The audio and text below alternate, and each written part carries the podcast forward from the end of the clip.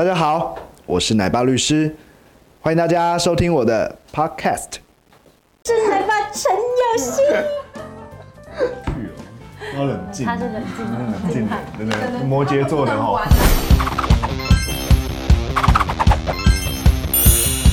嗨，大家好，我是奶爸律师陈佑新，让你焕然又新。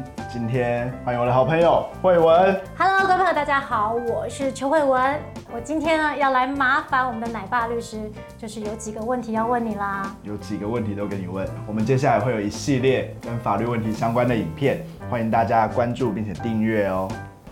好啦，那我就来问第一个问题啦。好，等等，噩梦，在外租屋的人都会遇到的问题，像是我之前在网络上看过一个贴文，他就是写说，呃，要收取五个月的押金，嗯，这样子是合理的吗？五个月的押金哦，它不止不合理，嗯它直接不合法。依照土地法九十九条的规定，押金最多只能收到两个月。所以说，你看到这种说五个月押金的话，基本上它就是违法。你应该要直接告诉他，这个是好像跟法律规定不太一样哦，这个可能不太能接受。其实更重要，如果你看到他就说要收嗯五个月押金，对其实我觉得房东应该不会不懂啦。不过他如果真的是不懂，你告诉他，他又不肯改，就不要跟他租了吧。这房东显然是有问题的嘛。那再来第二个问题，就是像我们租任期间，如果房东他心情不好，然后就说，哎、那个我下个月涨个两千块，这样可以吗？在以前我看很多都有这种状况啦，我们也常听到有一个什么名店，对后突然就关了，对不对？嗯很突然就关掉了，可能就要听说就是房东涨租对啊，那针对这样的纠纷，以前来讲，嗯，民事契约嘛，想调整的时候随时跟你这样谈一谈是合理的如果愿意的话，我就我就涨了。嗯可是这样真的对房客太不公平。呃，内政部所公布的这个租赁契约的定型化契约里面，就禁止了这样的事情啊，就是说原则上是不可以的。所以说，呃，你如果签了一个租约，对在这一段期间对，而且哦，用任何名义跟你讲。你都可以不接受，譬如说我不是说涨租，我只是说，哎、管理费变成你负担好不好？哦哦，或者说我没有说要涨租，但是我们什么水电费的度对要数呢要调换一个方式，嗯对，这种变相涨租都是不接受的。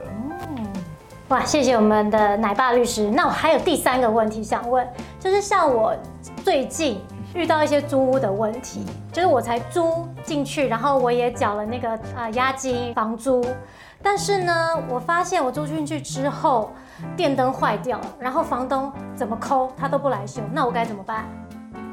哎，这个问题还真的蛮多人都会遇到，可是事实上这是一个在法律上一开始就规定的很明确的问题。嗯基本上，房东你提供给人家的这个房屋，你必须要去维持它的状态。嗯，所以说，比如你今天说，哦，我给你的房子，然后灯泡坏了，对。房东要修。哦，好，如果我给你的是一台冷气，结果它现在不冷了，嗯。房东要修或者他要换，这些责任都在房东。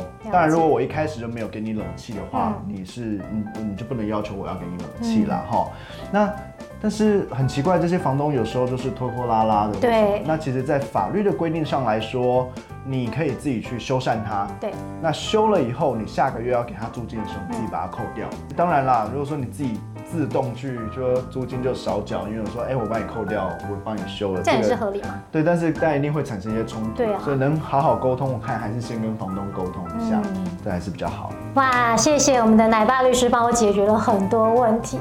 那租屋的朋友们一定要睁大眼睛哦，才不会受损你自身的权益哦。